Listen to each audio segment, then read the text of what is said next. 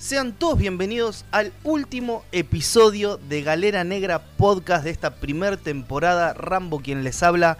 Y después de un hiato bastante extenso de algunas semanas sin subir contenido, me encuentro en el día de hoy grabando con el señor Cristian Miranda García para darle un cierre a lo que ha sido este año lleno de música. Cris, ¿cómo estás? ¿Cómo te va, Rambito? Acá estamos. Sí, vos lo has dicho, estuvimos un poco de intervalo. Este, pero bueno, la vida nos pasa un poco por encima, cuestiones pandémicas, hay para todos los colores.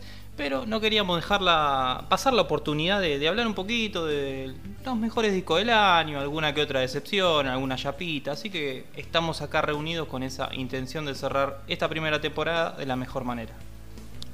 Desde luego, Cris, la verdad que extrañamos tener en nuestra compañía a nuestro querido Sebastián Giardino, pero también por temas de cerrar el año, temas laborales, tuvo que viajar eh, de Buenos Aires, entonces no se encuentra con nosotros para la grabación, pero sí siempre en espíritu y también detrás de la producción de Galera Negra Podcast. Totalmente. Cris, Sí. es momento de balances, es momento de cierres. La verdad que a- creo que desde noviembre vengo cerrando el año eh, en distintas eh, etapas de la vida, ¿no? Es decir, facultad, laburo. Eh, nos hemos juntado, hemos hecho una reunión de Galera Negra. Hemos comido unas pixitas. Entonces, hoy nos encontramos aquí para hacer este gran balance de discos que la verdad ha tenido de todo, Chris. Eh, como bien dijiste, ha Sí, habido señor. algunas sorpresas, ha habido algunos discos hermosos para escuchar y algunas decepciones. ¿Cómo querés que arranquemos con esta dinámica, Chris? Yo arrancaría con, con los mejores discos y después vamos hacia lo bizarro, si, si te parece. Bueno, me parece muy bien, Chris. ¿Querés tomar la posta y, arrancar tú? Dale, hago un pequeño aporte de lo que me ha gustado más en el año. Y como bien decía, hubo demasiados discos para todos los gustos. Y, quizá empezaría con, los discos que me han sorprendido, que quizá son bandas que no tenía tan en cuenta o que no esperaba demasiado de los discos y, se han llevado una grata sorpresa. Por ejemplo, un disco que, que no sabía qué esperar cuando se anunció esta unión era eh, la ópera prima de eh, Adrian Smith y Richie Kotzen, el legendario guitarrista de la doncella de Iron Maiden y Richie Kotzen, con una dilatada eh, trayectoria solista, con The Winery Dogs y demás. Sacaron un disco, a mi entender, muy bueno, con unos tintes bluseros, por fuera de los registros habituales de lo que hace cada uno en sus bandas.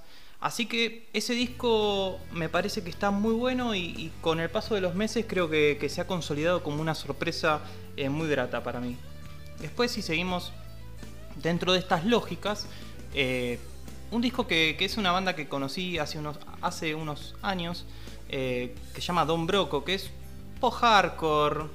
Bueno, sacaron un disco llamado Amazing Things y la verdad que me sorprendió bastante, pero es un disco para escuchar cuando uno quiere fiesta, cuando uno quiere estar al palo, cuando quiere estar arriba. Bueno, escuchen este Amazing Things de Don Broco, que la verdad que es un álbum, es una placa muy divertida y, y se ha ganado un, un pequeño puestito, una pequeña mención en este humilde top.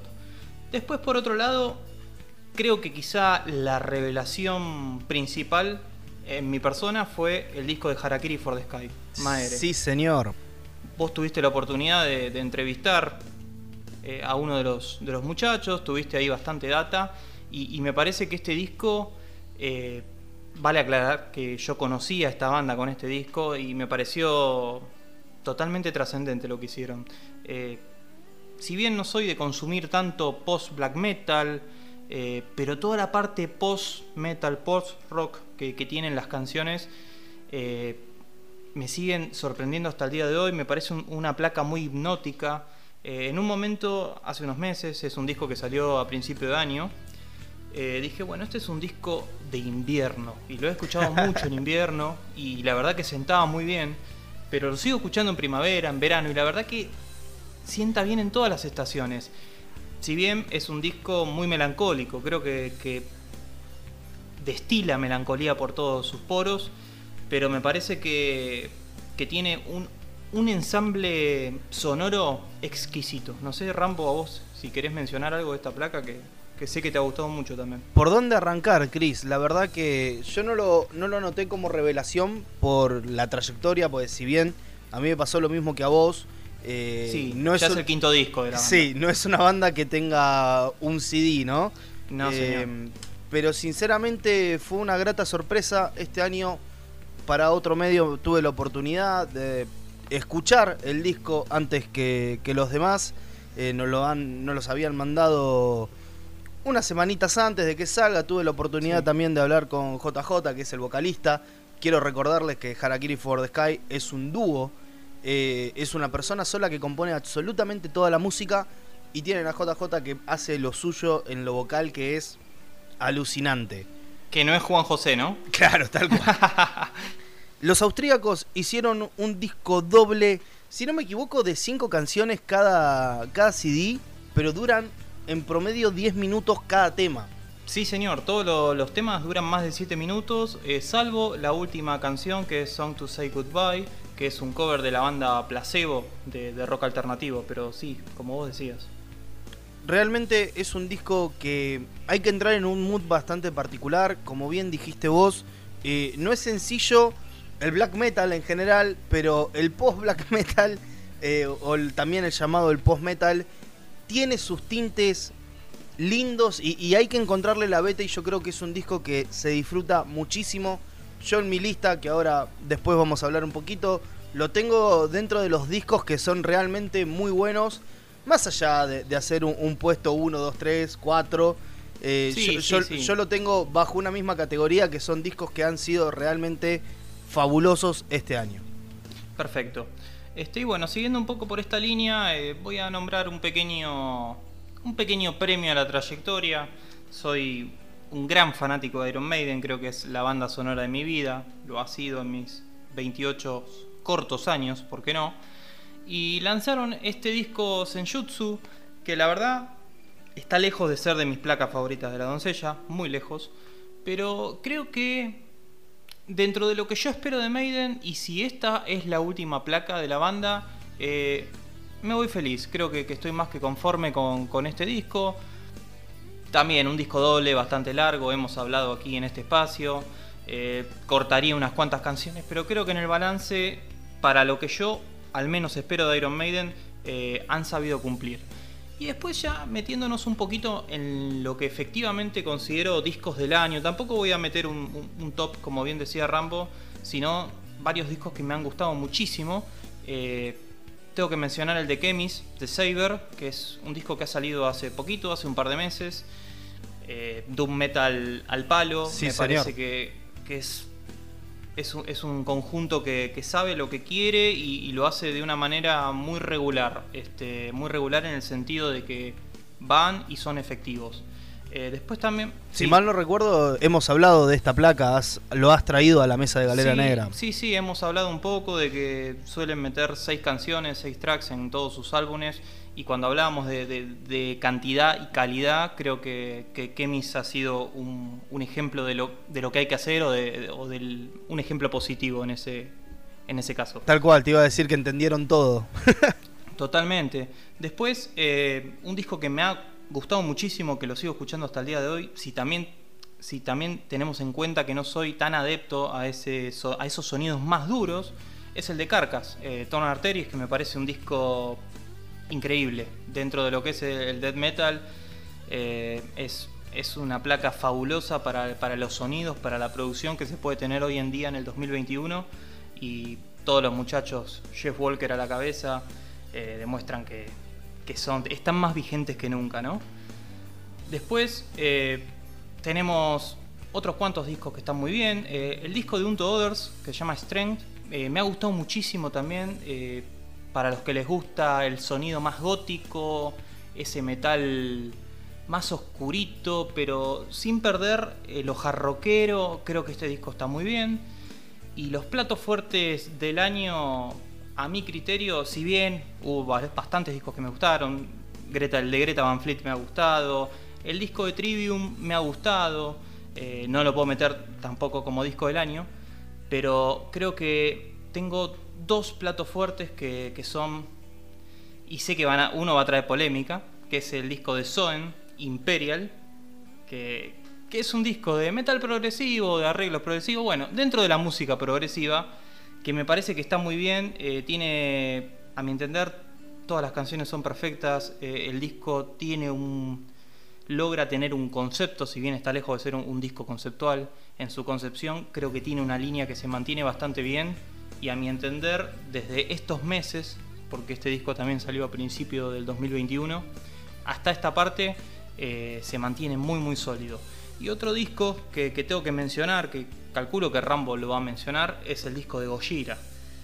Esa es una, una bomba de tiempo, es, es un álbum que, que me ha gustado por todos lados. Eh, se puede decir quizá que, que es un poco más accesible que otras placas de Gojira, porque creo que, lo es, efectivamente. Estuve escuchando mucho Gojira en este año y escuché discos de que tienen 10 años con este y se nota un, un cambio en cuanto a la accesibilidad, pero no pierde la crudeza. Me parece que gran parte de- del logro de Gojira es no perder la crudeza y no perder la génesis de la propuesta, ¿no? De los hermanos Duplantier y compañía, también con letras hermosas, eh, devastadoras algunas sobre lo que está pasando en el mundo, en el medio ambiente, y, y la verdad que me parece este disco, Gojira Fortitude, con, con el disco Imperial de Soen, me parecen, a mi criterio, eh, los dos mejores discos del año.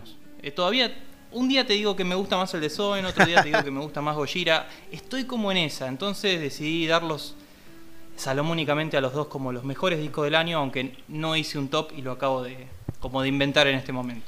Así que, Rambito, si querés seguir vos, Chris, Todo m- oídos. Mira, sin hacerme spoiler, porque obviamente voy a hablar eh, cuando llegue el momento de hablar de, Gojira, pero realmente la búsqueda de los hermanos Duplantier eh, es impresionante. Si, si bien, como vos dijiste, el cambio de sonido y esa accesibilidad que se puede llegar a tener eh, hacen que sea obviamente un disco, comillas, distinto a su discografía.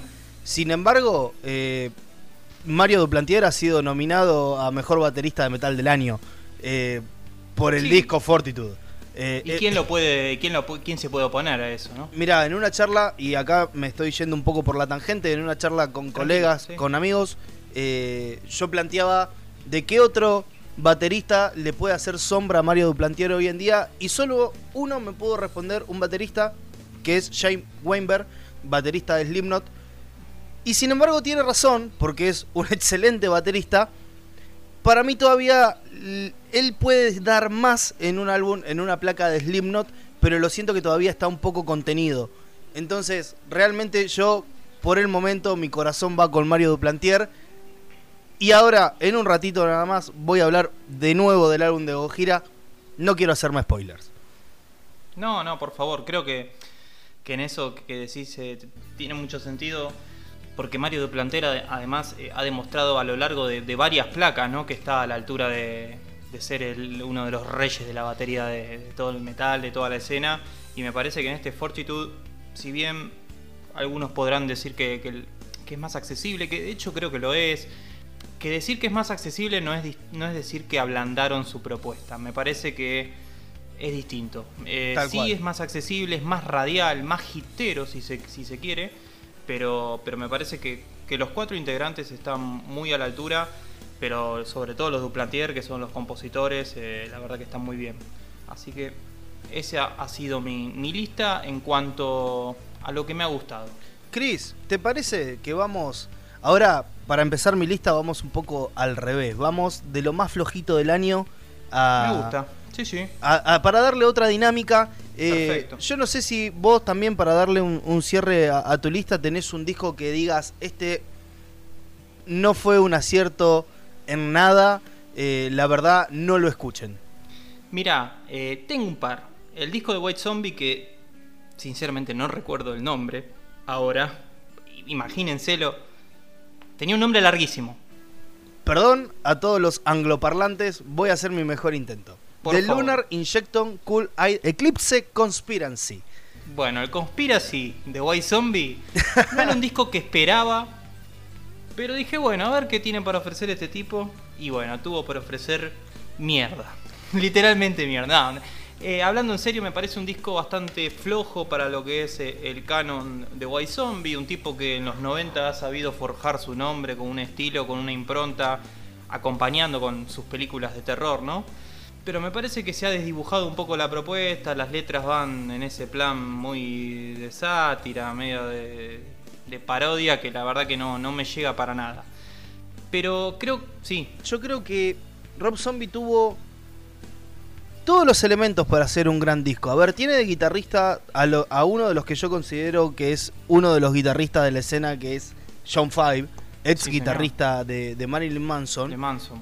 Y sin embargo, nos presentó un disco que nos deja un sabor soso, que las canciones son largas, que no se llega a, apreciar todo el, virtuosismo que puede llegar a tener John Five. No sé, tal vez falló un poco la, la parte de producción artística, ¿no? Es decir, el, concepto tal vez de- del álbum. Sí, me parece que no, no, han sabido dar eh, con la, en la tecla, ¿no? De- de lo que querían, de cómo querían sonar.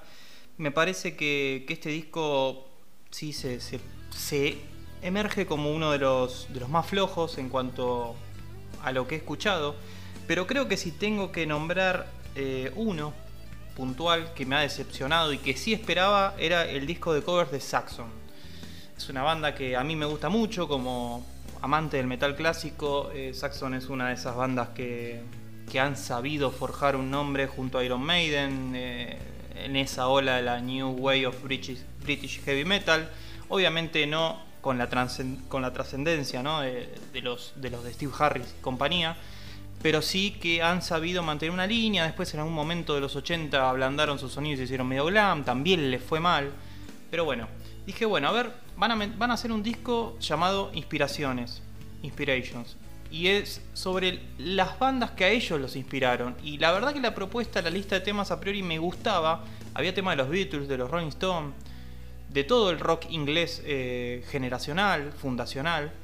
Y la verdad que me parece que están, creo que lo dije en este espacio, si estaban inspirados, no, lo, no se notó. No estaban tal cual. totalmente desesperados. Así que el disco de Saxon ha sido una, una decepción y he tenido la oportunidad de reseñarlo también en su momento y, le he dado duro.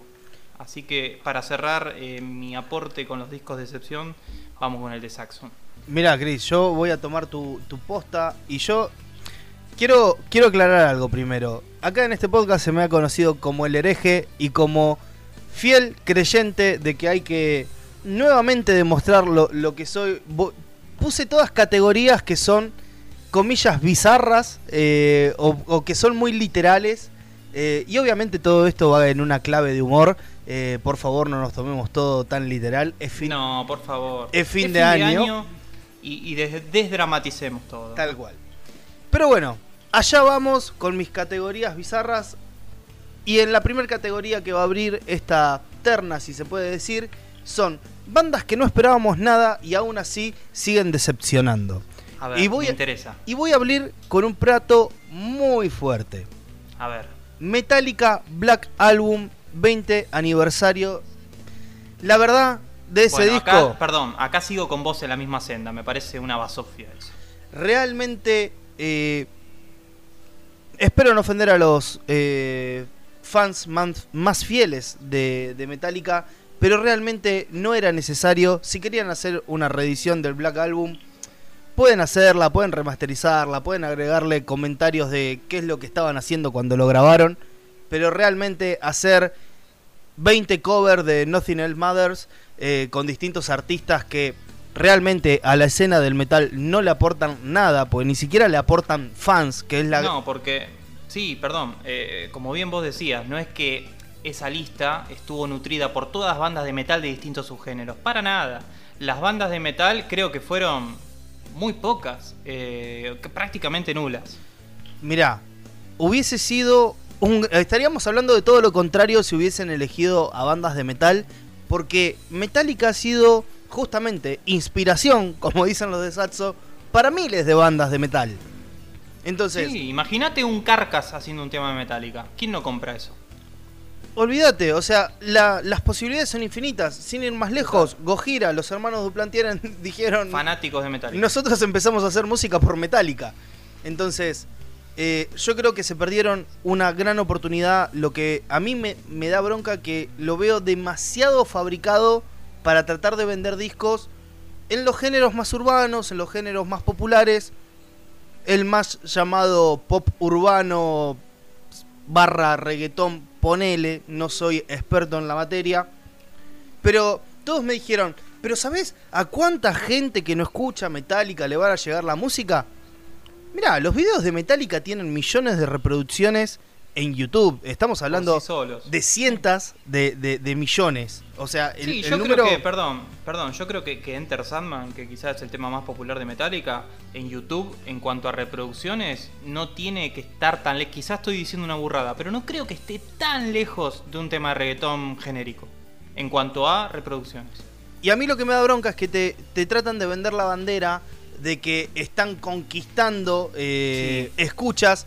Cuando, por ejemplo, no sé, uno de, los de los colaboradores también de género urbano, por ahí estoy diciendo pavadas, creo que era Bad Bunny, o si no se me escapa eh, el otro colaborador, eh, tiene, el video tiene 2 millones de reproducciones, Que, que estuvo ahora en el disco de Metallica. que estuvo en el disco de Metallica. J Balvin. J Balvin, ahí está, no era Bad Bunny, era J, J Balvin. El chabón tiene discos, mm, me arriesgaría a decir, con miles de millones de reproducciones. Y el tema de Metallica tiene 2 millones. Los números no me cierran. No estás haciendo una conquista a otros públicos. No. No cierro la puerta de que sí haya alguna persona en el planeta. O sea, este disclaimer lo voy a seguir haciendo. Pero realmente eh, yo creo que es una cuestión para poder posicionar a Metallica en festivales de música urbana. eh, como tiene colaboración con todos lo- los artistas que están, comillas, de moda hoy en día. Realmente no esperábamos nada y aún así logran decepcionarme. Otro, otro disco que, A ver. que está en esa misma en esa misma categoría es el ya mencionado disco de Rob Zombie. No voy a repetir el nombre, es muy difícil. El Conspiracy. El Conspiracy, de Luna Conspiracy. Eh, creo que Cristian lo has dicho todo, lo hemos charlado, no hay mucho más por, por agregar. Y acá tengo una mención especial incluso dentro de los discos malos, Chris. A ver. Eh, ¿Por qué lo pongo acá y por qué eh, es la mención especial? Porque no esperábamos nada, nos hicieron creer que se iban a comer el planeta y nos entregaron un disco de media hora que es una cagada. A ver. Estoy hablando de Limp Bizkit con su Steel Sucks. La verdad, Sí, señor. eh, todo el hype, todo, todo eso de la parafernalia que tuvo Fred Durst en vestirse como viejo. Sí, eh, nos hemos ilusionado en este episodio cuando vimos ese espectáculo de la palusa. yo creo que, que hablamos como tres capítulos en Galera Negra Sí, sí, sí, de, de Limp Bizkit y el resultado fue como... Esto tiene que ser un chiste, ¿me entendés? Lo sacaron en Halloween, me hubiese gustado que lo saquen el Día de los Inocentes, el April Fools o el 28 para, para los latinos. Eh, realmente yo todavía estoy esperando de que el señor Wes Borland diga, no muchachos, esto ha sido toda una joda, acá tienen el disco. Eh, Sí, sí, sí. No va a pasar. Repito, me jode porque es decir, en los primeros capítulos que hablamos de Limp Bizkit dijimos, ¿a quién carajo le importa Limp Bizkit en el 2021? Dos capítulos después estábamos diciendo, queremos escuchar lo nuevo de Limp Bizkit. Ha sido una desilusión, no podemos hacer más nada. Puede ser que se rescaten algunas cosas buenas del álbum, pero realmente ha sido la, gran decepción de este año.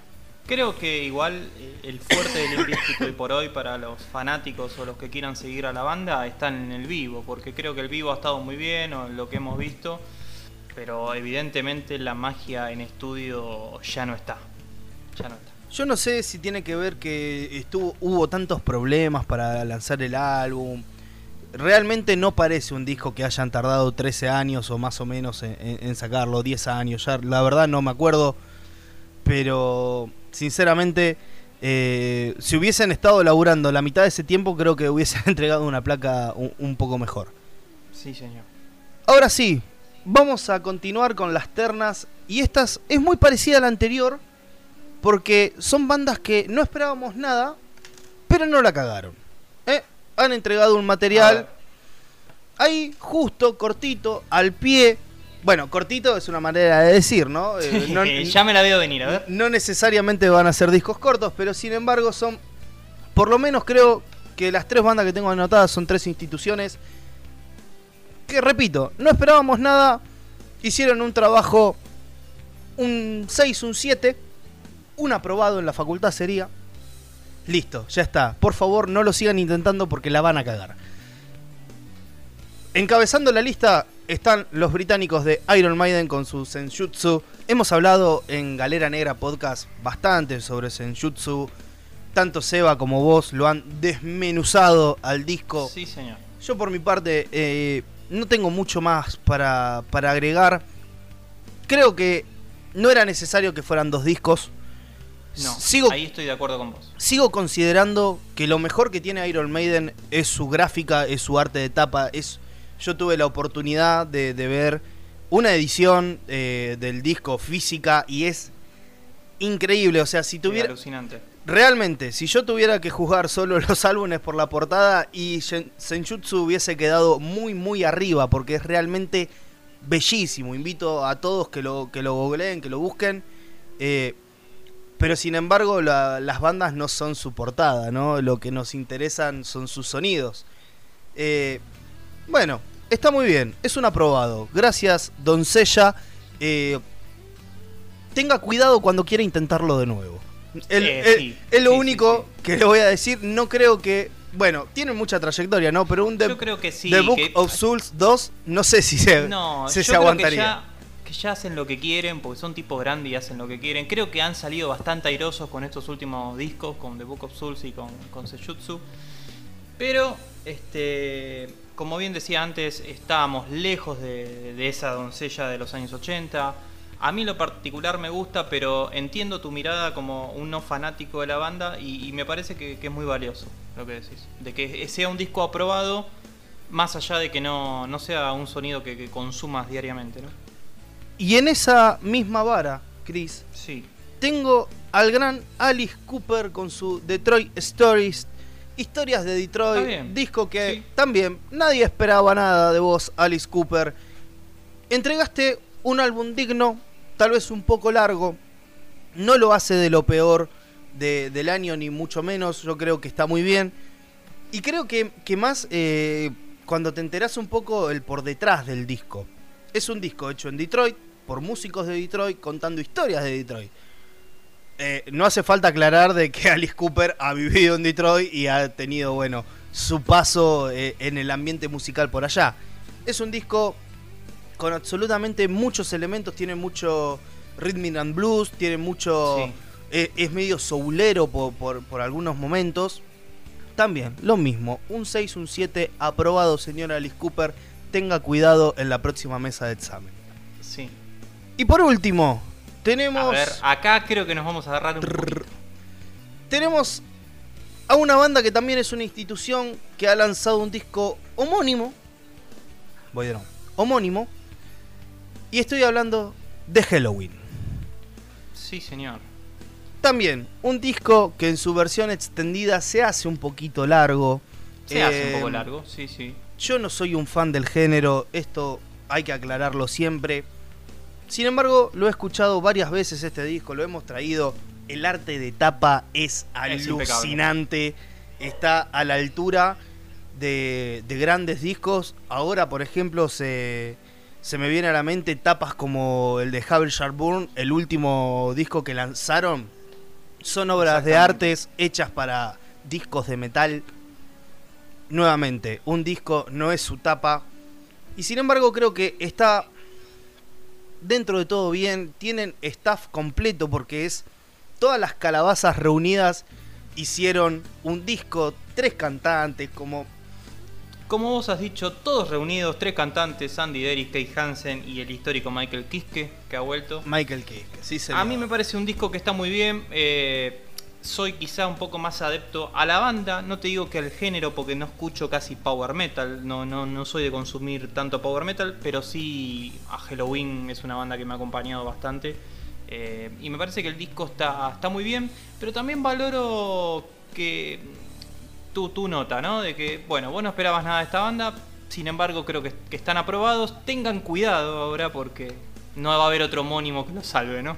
Tal cual, porque más que nada con una propuesta tan arriesgada de tener tres cantantes, Sí. absolutamente todos los guitarristas. 800 guitarri- guitarristas. La, sí. la verdad que hacer un disco es increíble que hayan podido coordinar tan bien eh, para hacer un disco tantos músicos. Sí, quisiera Eh. ver en vivo esa propuesta igual. Pero en vivo lo han hecho, tengo. Creo que hicieron un tour llamado Las Calabazas Unidas, Sí, si no me equivoco. United, eh, Donde han girado y han tocado. La Pero los quiero ver tocando estas canciones. Ah, bueno, eso es otra cosa. Si no hubo mucha maquinita ahí arreglando, ¿no? Lo que se puede decir de este disco es que también hay canciones que son muy largas y hay canciones un poco más cortas. Eh, lo hemos hablado, yo he dado mi opinión de este disco en el momento que tocó reseñarlo. Eh, lo que puedo decir es que también se nota un poco eso de eh, fabricar el momento de la canción para no dejar afuera a ninguno de, lo- de los integrantes. Eh, Sí. entonces, se puede llegar a ser un poquito largo por, por ese lado. Porque es decir, si tengo que tener tres solos de voz, o, o tres solos vocales, si se quieren, o, o partes solistas, Sí. y encontrar tres momentos dentro de una canción es difícil. Eh, pero bueno, lo han sabido manejar. Un 6, un 7, aprobado. Halloween. Tenga cuidado en la próxima mesa de examen. eh, que tal vez no se repita esta, esta conjunción de planetas para este homónimo. Sí, señor. Esos son los discos que estuvieron bien, que no los esperábamos, pero pulgar arriba, están aprobados, han pasado la vara. Tengo un par de discos revelación, Chris. Sí, a ver. No voy a entrar en mucho detalle porque hemos hablado de los dos discos acá en Galera Negra. Uno es Baptize de Atreyu. eh, Es un disco que me ha gustado, que está muy bien. Y el otro es Red Fang con Arrows. Y es revelación para mí, obviamente, porque yo no soy un adepto a, a Red Fang. Pero algo que me olvidé de comentar del disco de Halloween, son discos que te ponen de buen humor. Con el de Red Fang me, me pasa lo mismo. Sí, creo que Red Fang, eh, a mí, que es una banda que, escucho no hace añares, pero escucho hace unos años, me pasó con este Arrows que viraron un poco su sonido, entonces enti- entiendo que también es un poco, que acá lo hemos desmenuzado, pero entiendo que quizá es un poco más adepto a tu, a tu propuesta, porque quizá los ante- las anteriores placas eran un poco más lisérgicas, más psicodélicas, Sí, acá tiene. más voladas. eh, eh, viene más fangoso, viene más sludge. Es más sludge, Y, y la verdad que a mí, por lo menos, me, me terminó de comprar. Eh, igual, lo hablamos. eh, también está colgada en The Nameless Magazine mi reseña de este disco. Para mí tiene dos grandes momentos este disco. Es como, bueno, tiene una parte un poco más densa, más sludge y después se pone un poco más, movido. rockero, ¿no? Más movido, sí. Pero bueno, eh, no quería dejar de traer este disco. Y ahora sí, para terminar los discos revelación voy a hablar un poquito de Baptize, de Atreyu. Una banda que tiene una característica que tranquilamente podría haber sido disco del año. Estoy hablando de, de- o sea, estoy diciendo algo bastante fuerte, por lo menos en, en mi concepción, porque no es una banda del tamaño de mi puesto número uno, si se quiere, pero es un disco que sí está diseñado para las nuevas generaciones. Sí, creo que lo hemos hablado alguna vez, o, o vos me lo has dicho, de que esta es una banda y esta placa en particular quizá tienen esa propuesta que puede llegar a ser mainstream para lo que es el estándar del metal, ¿no? Y me parece que, que está, están bien ensambladas esas canciones. A ver, vamos a hacer un poco de historia también. Atreyu se quedó sin cantante en medio de una gira por problemas lumbares. Terminó cantando el baterista. El baterista. Llamaron a un sesionista para que vaya a la gira y pueda terminar. Eh, después de eso, se volvieron, dijeron, ¿qué hacemos? Y bueno, yo paso a la voz, dijo el baterista. Entonces hay un cambio eh, bastante grande en lo que es Atreyu. Y yo creo que Baptize está muy, muy bien. Eh, recomiendo que lo vayan a, reescuchar. Y todo lo demás ya lo hemos dicho en anteriores entregas de Galera Negra Podcast. Nos acercamos al final. Voy a tirar así un bombardeo de, de placas sin mencionarlas demasiado. Eh, porque obviamente ya hemos hablado en este espacio. Sí, señor, a ver. Menciones especiales de Lander, hispanohablante si se quiere, porque en este caso traigo bandas de Argentina y traigo una banda de España. Voy a empezar por las argentinas, Víctimas Inocentes de Argentina, también conocida como Vida, lanzó Memorias. Un disco muy sólido, es un trío muy potente, lo hemos hablado en Galera Negro por ahí. Cuesta digerir un poco la voz, se parece mucho a la voz trayera de los, del metal de, de, Sí, argentino de... Sí, sí, fines de los 90. Sí, fines de los 90, 2000, yo creo que, que va por ahí la voz. Eh, sin embargo, han sido representantes de Argentina en el Backen. Eh, es una banda poco eso. que en nuestro under nacional pesa fuerte, altamente recomendable Memorias. Otro disco, también cortito y al pie, que hemos tenido la oportunidad de hablar con León Pardo, cantante de esta banda, es el disco Fosa de Nulo. También, un disco de 8 tracks, si contamos el intro y el outro, eh, donde también quisieron experimentar con algunos sonidos más ayornados a lo que es el trap y, ¿por qué no, estos sonidos de otras culturas, ¿no? del sonido más urbano, eh, pero sacando la intro y el outro, es un disco de death metal muy, muy sólido, muy sólido, ya lo hemos hablado.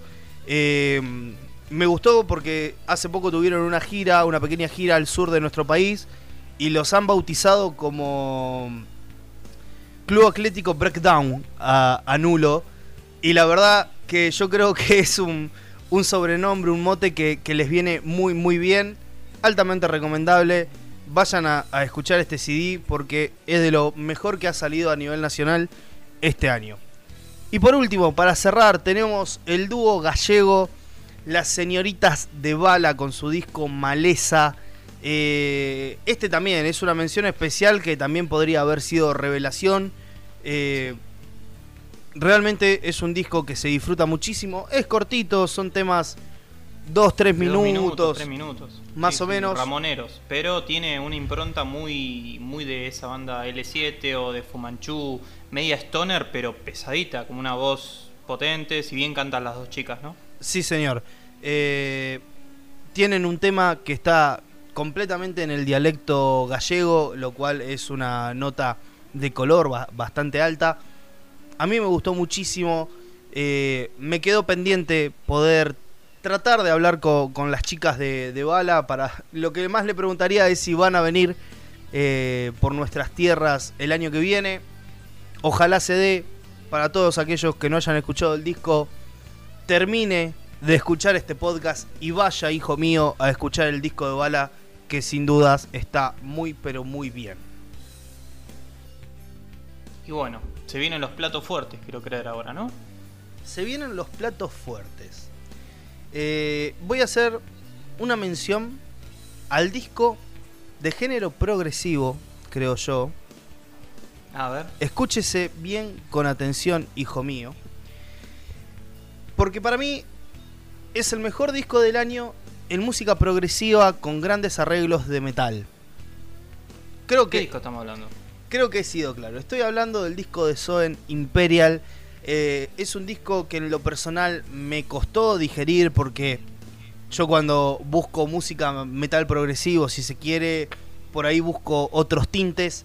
Eh, tampoco es Dream Theater, ¿no? Que también sacaron un álbum y no aparece acá, pero ni, de lejos. Lo ignoramos bastante, te diría. Eh, pero yo creo que sí, en lo que es música progresiva, sin dudas es un gran disco y eh, va a estar encabezando las listas de mucho. Yo sé, Cevita, que lo tenés como disco del año. Eh, por eso quería hacerle esta mención especial. perdón, yo también lo puse entre los dos mejores discos del año. Desde luego. Pero vos ahí estás, tu corazón se comparte con Gojira y eso es todo lo que está bien. Se comparte, se comparte. Eh, pero bueno, no quería dejar de pasar de, mencionar esto. Eh, vayan, escúchenlo. Acá nosotros siempre damos todas nuestras opiniones desde el rincón más subjetivo que podemos tener. Entonces, Lo único que queda, queridos podescuchas, es ir, escucharlo y sacar sus propias conclusiones. Ahora sí, discos que realmente están muy, pero muy bien y podrían competir en cualquier charter de música metalera que ha salido este año. El ya mencionado Harakiri for the Sky Me Aire Hermoso. es un disco hermoso, Chris, vos ya lo has dicho todos. Acá vamos a tener bastantes repitencias, por eso también los voy a pasar un poco más por encima. Eh, Carcas, Ton Arteris. Eh, Una bomba. no hay mucho más para decir, todos de pie. El señor Jeff Walker sigue siendo el uno, a mi consideración, de la música extrema. Perdón, yo creo que, que sí. Es, es una persona, es un músico que ha sabido agarrar muy bien la posta de Chuck Schuldiner. Eh, Sí, no digo que tenga mucho que ver en sí, pero me parece que ese espacio que dejó Chuck con su fallecimiento ya hace unos cuantos años, creo que, que Jeff Walker lo ha sabido encarnar muy bien. Yo creo que sí, y se ha convertido en un estandarte vivo, que es lo, lo principal, ¿no? Decir, Sí, señor. Eh, si bien el 1 va a ser Chuck, eh, podemos decir que el 1,5 es Jeff Walker. Eh, es un disco, como ya hemos hablado en otra ocasión, yo creo que es un gran año para el death metal. A las gargantas de los cantantes de death metal y death metal técnico le ha venido muy bien el descanso de un año y medio, porque la nitidez y la calidad que se está teniendo en la música extrema, en lo que es la producción de música extrema, no se ha visto nunca antes. Esto me lleva también al disco de Cannibal Corpse, eh, Violence Unimagined, Violencia Inimaginable, es un disco sólido de punta a punta, metal técnico por donde quieras, eh, el señor George Cops Grinder Fisher está realmente en un muy buen momento de su voz. Eh, súper sólido, súper nítido. Lo que se rumorea en el campamento Cannibal Corpse que siempre, bueno, tienen que estar al pendiente de su baterista porque obviamente tocar estos elementos de, de metal tan extremo es bastante complejo y son gente también de, yo te diría que una edad mediana a avanzada, ¿no? Recordemos Sí, que tienen sí, 30 sí. años de trayectoria. Ahora sí, bajando un poco los decibeles, tenemos el bellísimo disco, eh, se podría decir de metal ambiental, dark ambiental.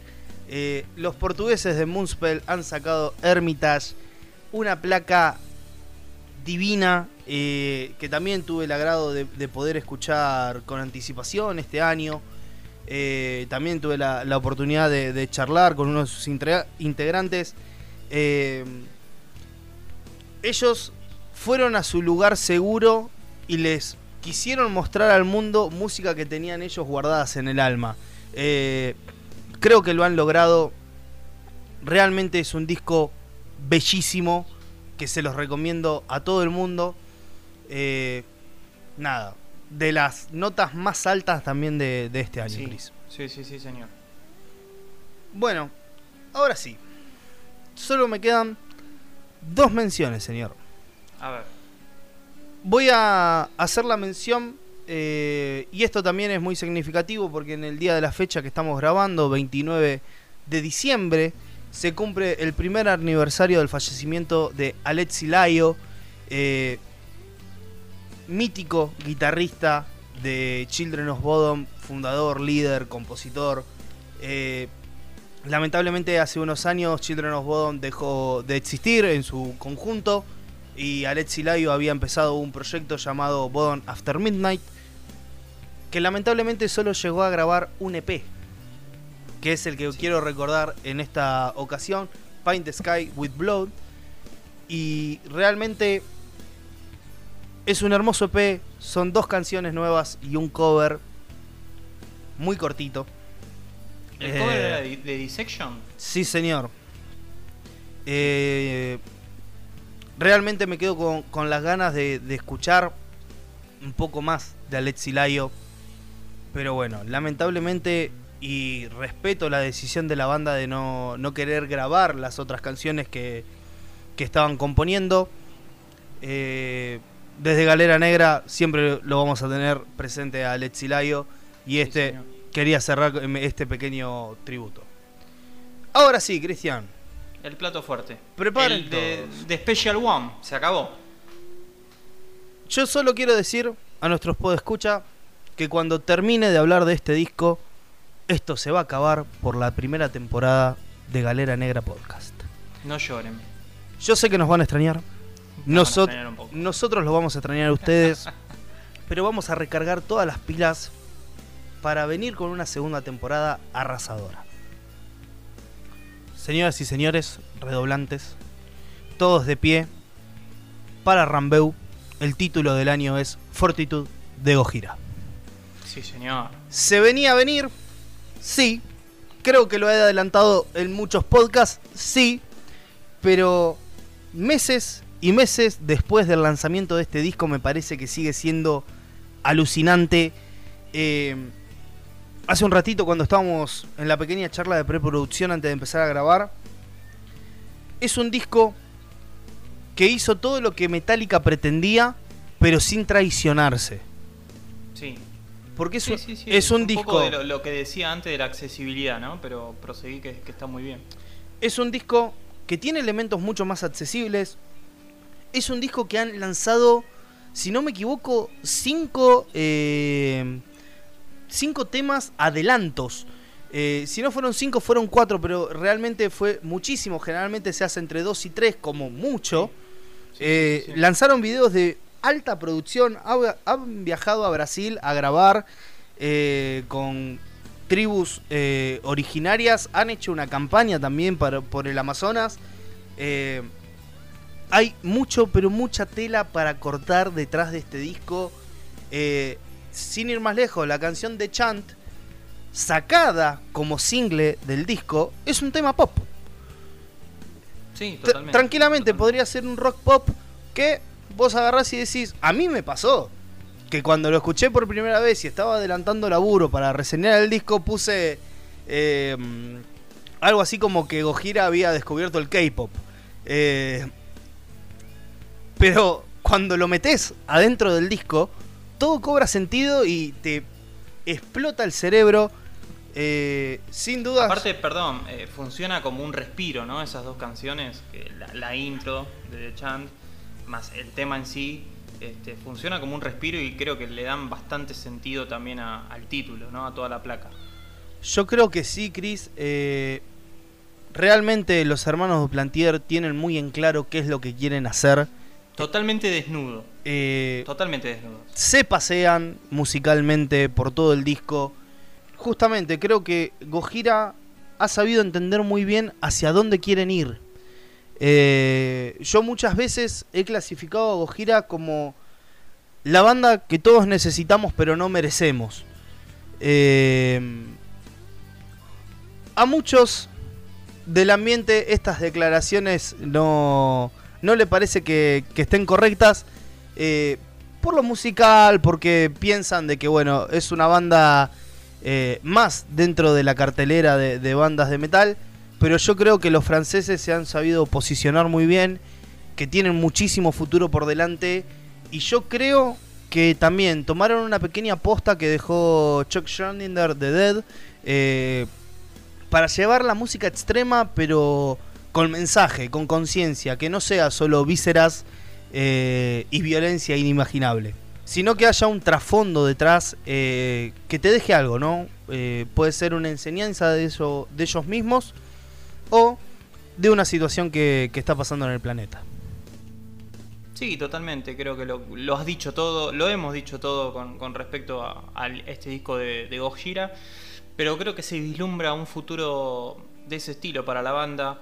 Eh, el mercado musical sigue siendo igual la industria muy impredecible, pero me parece que Gojira viene haciendo las cosas bien y con este disco acaba de dar un salto, no te digo hacia el mainstream, pero sí hacia otro nivel. Entonces, veremos qué depara para, los hermanos de Plantier y para la banda, pero acá creo que coincidimos, eh, yo en parte, porque puse otro disco también, pero Rambo con que Fortitude de Gojira ha sido el disco del año. Creo que sí, Chris, y creo que también que lo hemos dicho todo, ha habido para todos los gustos. Eh, ha sido un placer volver a grabar contigo. Queremos escuchar sus comentarios, queridos podescucha. Pueden unirse a nuestro Discord, van a tener el enlace en la descripción. Vuelvo a repetir y ya más a modo distendido, nos vamos a tomar un pequeño hiato de verano. Tal vez sea un mes, tal vez menos, tal vez un poquito más. Todavía no lo tenemos definido en producción. Pero vamos a volver, de eso seguro, con una segunda temporada. Queremos agradecer también a todas las personas que nos han escuchado por Spotify, por las distintas plataformas de, podcast, por YouTube. Si no están suscritos, suscríbanse. Y a cada uno de los que han también colaborado con nuestro cafecito, tenemos grandes cosas planeadas para invertir ese, ese dinero en lo que es publicidad y también ayornar un poquito nuestro podcast. Chris, no tengo mucho más para agregar, ha sido un placer, lo hemos dicho todo como dirías tú. Rambito, la verdad que teníamos el puño lleno de verdades hoy en serio y, creo que no nos ha quedado nada. Nada, solamente agradecer a todos los oyentes que estuvieron ahí del otro lado, los que comentaron, los que les pusieron un like, los que se suscribieron, los que nos dieron un feedback. La verdad que esto lo hicimos muy a pulmón. Eh, es algo que amamos, hablar de esto, eh, traer estas novedades, armar secciones. Y, como dijo Rambo, eh, vamos a volver el año que viene, nos vamos a tomar un, un pequeño respiro, nos tenemos que juntar, hacer una charla de producción y, volver más fuertes que nunca, con nuevas secciones, seguramente con, con una propuesta quizá distinta, pero con nuestra impronta. Eh, eso no cabe duda. Quiero también mencionar al artista que está detrás de nuestro médico peste, la señorita Mel Ruiz, con su cuenta cdt.tatu. Búsquenla en Instagram, van a encontrar. Está haciendo de todo. La verdad que diversificó el mercado de, de los tatuajes y de los piercings. Es un artista general, así que un agradecimiento también para ella y como siempre digo, será hasta la próxima y esta vez más que nunca. Sí, señor, será hasta la próxima temporada. Le mandamos un abrazo grande a Seba Giardino, también uno de los pilares de Galera Negra. Eh, si quieren charlar con nosotros y no esperar hasta la nueva temporada, porque no? Para eh, los ansiosos. Para los ansiosos tienen el Discord, nosotros vamos a seguir eh, en nuestro servidor. Y como dijo Chris, será hasta la próxima. Un abrazo a todos. Abrazo.